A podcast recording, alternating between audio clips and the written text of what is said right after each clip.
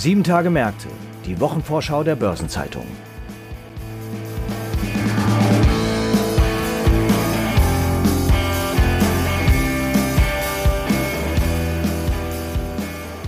Die anstehende Woche ist erneut geprägt von den Ergebnispräsentationen zahlreicher Unternehmen. Die Allianz, die Deutsche Telekom sowie die Arealbank legen Zahlen für das dritte Quartal vor, während Siemens und Infineon ihr Jahresergebnis präsentieren.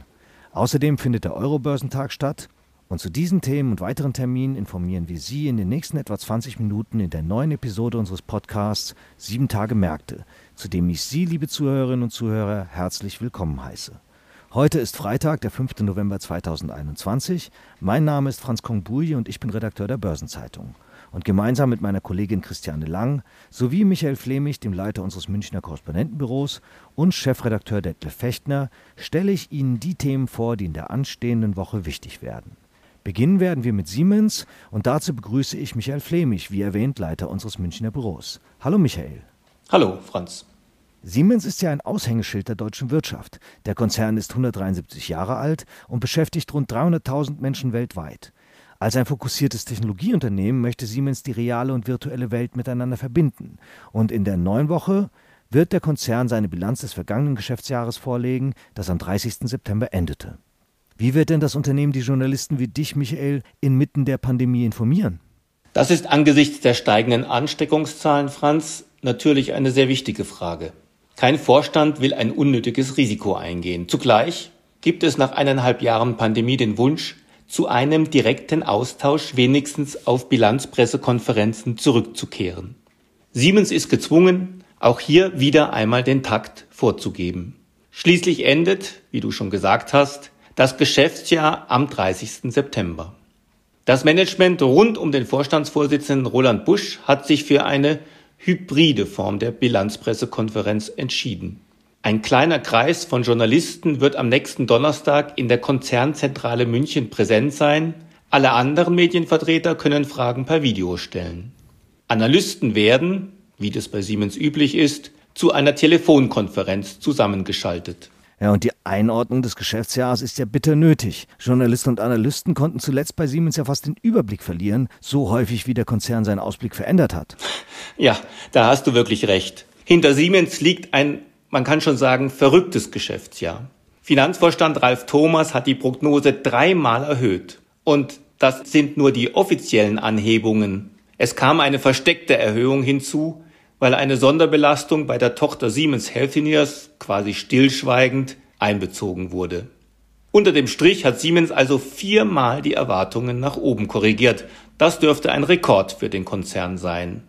Zugleich denke ich, wir sollten das nicht überbewerten. Viele andere Aktiengesellschaften haben ihre Prognose auch mehrfach dem veränderten Umfeld angepasst.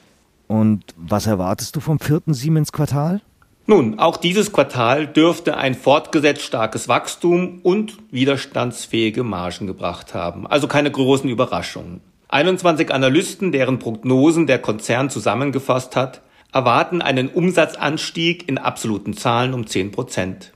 Der bereinigte operative Gewinn im industriellen Geschäft könnte zwar sinken, aber nur weil im Vorjahr zwei Sondereffekte 700 Millionen Euro Gewinn brachten. Na, das klingt doch recht optimistisch. Das wundert mich ein bisschen. Schließlich kämpfen alle Unternehmen mit Unterbrechungen der Lieferketten und steigenden Einkaufspreisen. Klar, das gilt natürlich auch für Siemens. Höhere Kosten für Rohstoffe, Bauteile und bei der Fracht schlagen ins Kontor.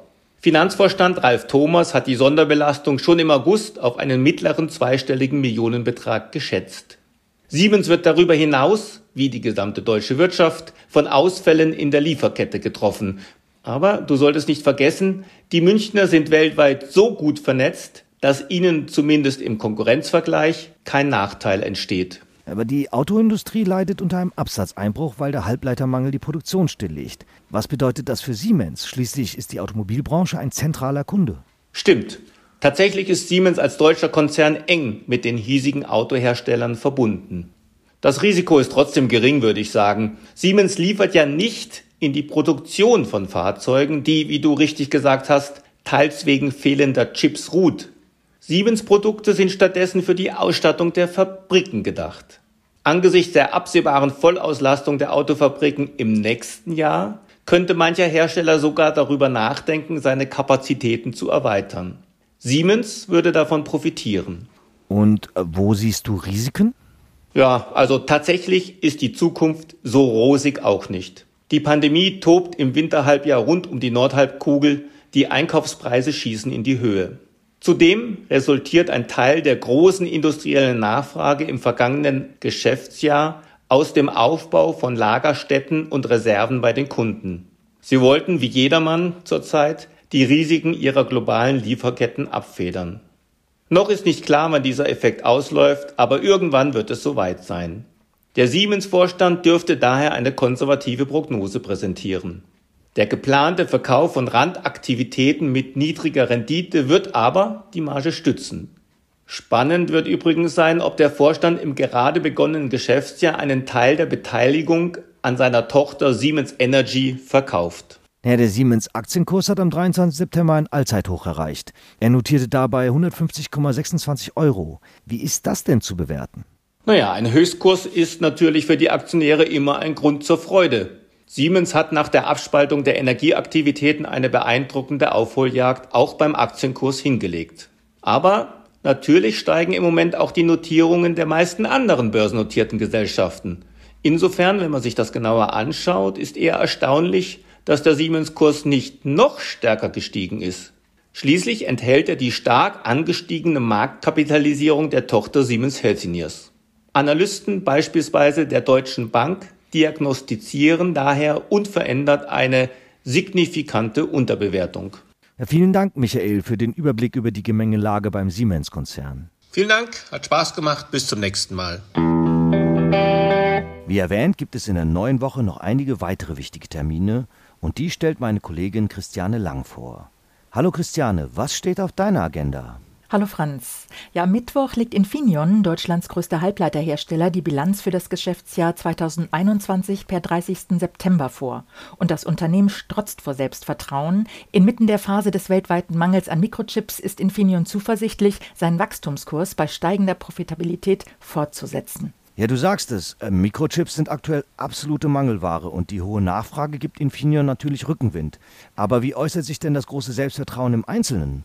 Ja, schon auf dem Kapitalmarkttag Anfang Oktober hatte Vorstandschef Reinhard Ploss ein großes Investitionsprogramm für das gerade angelaufene neue Geschäftsjahr angekündigt. Das Budget wird auf die Rekordhöhe von 2,4 Milliarden Euro aufgestockt und die Investitionsquote steigt damit von 15 auf 19 Prozent. Ein Großteil der Mittel soll in den Kapazitätsausbau fließen, um eben mit der hohen Nachfrage auf mittlere Sicht Schritt halten zu können. Infineon kommt nämlich mit dem Bedarf der Abnehmer kaum noch hinterher und das sorgt für steigende Preise auf der Angebotsseite und natürlich kommen diese Windfall Profits dem Unternehmen auch zugute. Und wie sieht es mit den Geschäftszahlen aus? Da hat der Vorstand sicher auf dem Kapitalmarkttag schon einiges vorweggenommen.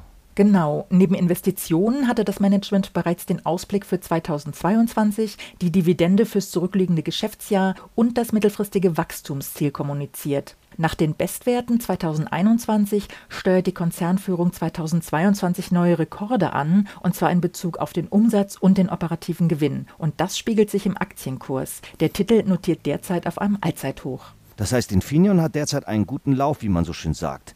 Im Dezember 2022 endet ja die Ära von Vorstandschef Ploss. Sein Nachfolger wird also in große Fußstapfen treten. So ist es. Ebenfalls am Mittwoch präsentiert der Versicherungskonzern Allianz seine Zahlen zum dritten Quartal. Aber der Kapitalmarkt wird wohl nur einen Seitenblick für das Zahlenwerk übrig haben. Im Fokus stehen nämlich unverändert die Milliardenklagen gegen die Asset Management Tochter AGI in den USA. Hier geht es um missratene US-Fondsgeschäfte und die Klagesumme um fast 6 Milliarden Dollar. In den USA haben sich das Justizministerium und die SEC eingeschaltet und in Deutschland untersucht die BaFin den Fall. Aber zuletzt ist es doch eher ruhiger geworden um das Thema. Genau, aber umso begieriger wird natürlich jede Information über eventuelle Verhandlungsfortschritte mit den Klägern aufgenommen werden und man muss natürlich sehen, dass der ganze Fall derzeit quasi wie ein Betondeckel auf dem Aktienkurs liegt. Und äh, wird der US-Streit das Ergebnis belasten? Mögliche Schadenersatzzahlungen und Strafen werden natürlich den Nettogewinn belasten. Auf das operative Ergebnis wirkt sich das nicht aus. Und hier erwarten die Analysten im dritten Quartal trotz der Aufwendungen für die Flutkatastrophe eine Steigerung auf 3,1 Milliarden Euro nach 2,9 Milliarden in der gleichen Vorjahreszeit. Und für das Gesamtjahr hat sich der Vorstand schon zum Halbjahr optimistisch gezeigt und peilt für das operative Ergebnis die obere Hälfte der Zielspanne von 11 bis 13 Milliarden Euro an. Jetzt findet am 3. Dezember bereits der Kapitalmarkttag der Allianz statt. Da richtet sich der Blick ja noch weiter in die Zukunft. Das ist richtig. Dort wird der Konzern dann seine Ziele für die kommenden drei Jahre vorstellen. Die Telefonkonferenz zu den Quartalszahlen des Immobilienfinanzierers Arealbank am Donnerstag wird mit Interesse erwartet, weil sie erstmals vom neuen Vorstandschef Jochen Klöskes bestritten wird. Und auch er wird nicht nur Fragen zum operativen Geschäft beantworten müssen. Ja, da spielst du auch die Gespräche mit einer Gruppe von Finanzinvestoren über eine Übernahme der Arealbank an. Genau, die Anleger werden natürlich nachfragen, wie denn der Stand ist. Aus dem Konsortium der Übernahmeinteressenten ist ja Mitte Oktober der Finanzinvestor Towerbridge ausgeschieden. Die Gruppe besteht jetzt nur noch aus Centerbridge und Advent.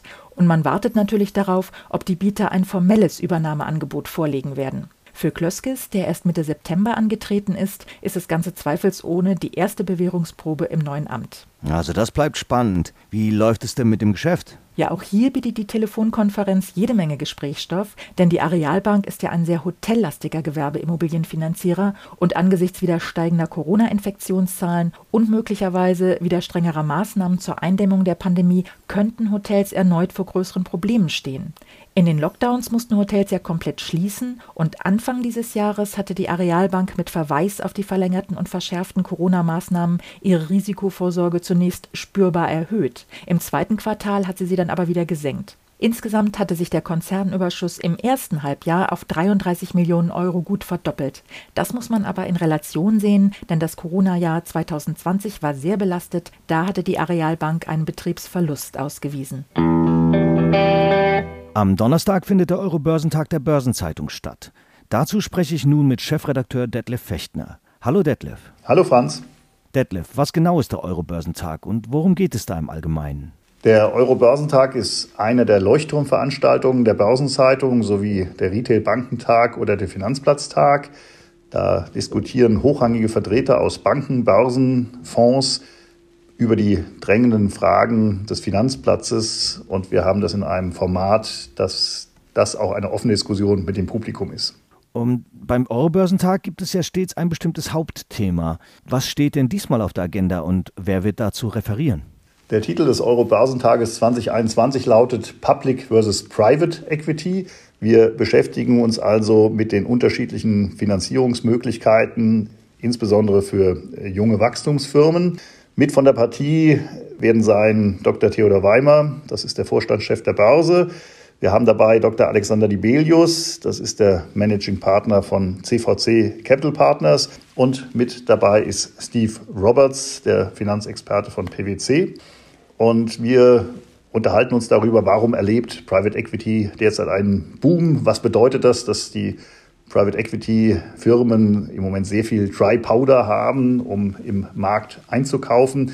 Was sind die Vorteile eines Börsengangs für junge, wachstumsstarke Unternehmen? Was sind die Vorteile einer Private Equity Finanzierung für diese jungen Firmen oder auch für Firmen in der Growth-Phase? Dieses Jahr wird dieses Event ja in hybrider Form ausgerichtet. Wo findet denn die Präsenzveranstaltung statt und wie kann man sich für die Teilnahme dort bzw. für den parallelen Livestream anmelden? Also wir sind dieses Jahr, wie so oft, in der Industrie- und Handelskammer, also in der alten Börse, direkt neben Bulle und Bär in der Frankfurter Innenstadt. Und wir übertragen das, wie du zu Recht sagst, auch per Livestream. Es gibt also beide Möglichkeiten, daran teilzunehmen. Wer daran teilnehmen will, der kann sich anmelden über die Webseite eurobörsentag.de. Dort gibt es ein Anmeldeformular und die Teilnahme ist kostenlos. Okay, vielen Dank, Detlef. Das klingt nach einem interessanten Forum für einen spannenden Austausch am Donnerstag ab 17 Uhr. Ja, vielen Dank, Franz. Darüber hinaus stehen neben allerlei Finanzberichtsveröffentlichungen noch einige andere wichtige Termine und Ereignisse in den kommenden sieben Tagen an. Dazu werden wichtige Konjunkturindikatoren veröffentlicht und eine Übersicht zu all dem finden Sie heute im Finanzmarktkalender auf Seite 2 der Börsenzeitung und unter börsen-zeitung.de/finanzmarktkalender. Dabei ist das Folgende besonders erwähnenswert. Am Montag trifft sich die Eurogruppe in Brüssel. Am Tag darauf findet in der belgischen Hauptstadt das Treffen der EU-Wirtschafts- und Finanzminister statt. Am Mittwoch wird am Europäischen Gerichtshof in Luxemburg das Urteil zur Milliardenstrafe für Google erwartet. Derweil legt der Sachverständigenrat zur Begutachtung der gesamtwirtschaftlichen Entwicklung sein Jahresgutachten 2021-2022 vor und die wöchentlichen US-Öllagerdaten werden veröffentlicht. Am Donnerstag werden die Ergebnisse der Indexüberprüfung durch den Anbieter MSCI bekannt gegeben.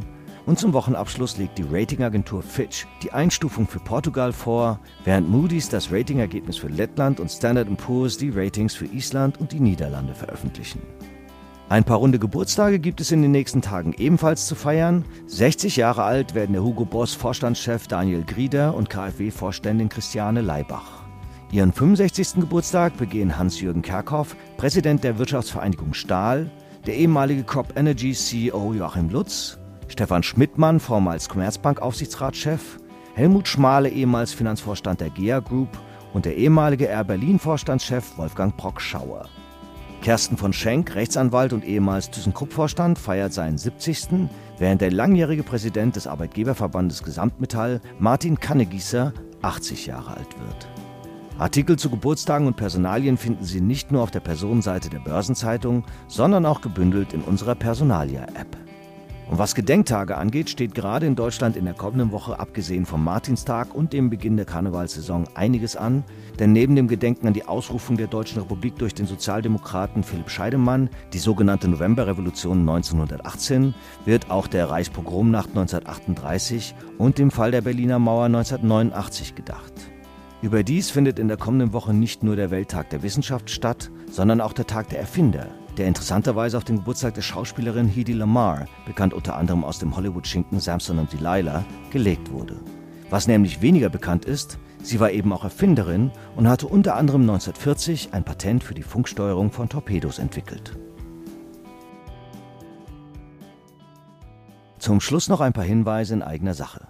In der morgigen Ausgabe finden Sie neben einer Verlagsbeilage zum Finanzplatz München wie jeden Samstag die Spezialthemaseite Recht und Kapitalmarkt. Am Dienstag gibt es wieder eine neue Ausgabe von Rules and Regulations, dem Regulierungsnewsletter der Börsenzeitung in deutscher und englischer Sprache.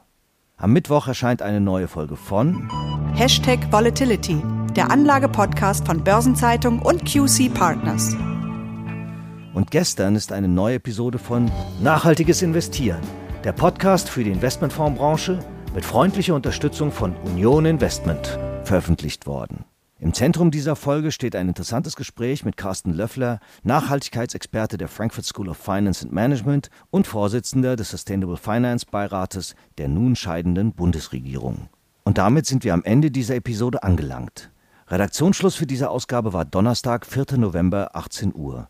Eine Gesamtübersicht über Konjunktur- und Unternehmenstermine finden Sie unter börsen-zeitung.de. Alle genannten Links sind mitsamt weiteren Informationen in den Show Notes zu dieser Folge aufgeführt. Und wenn Ihnen, liebe Zuhörerinnen und Zuhörer, unser Podcast gefallen hat, dann freuen wir uns natürlich sehr, wenn Sie sieben Tage Märkte abonnieren und vielleicht sogar weiterempfehlen. Wir hören uns hoffentlich wieder am nächsten Freitag. Und auch von mir alles Gute und ein erholsames Wochenende.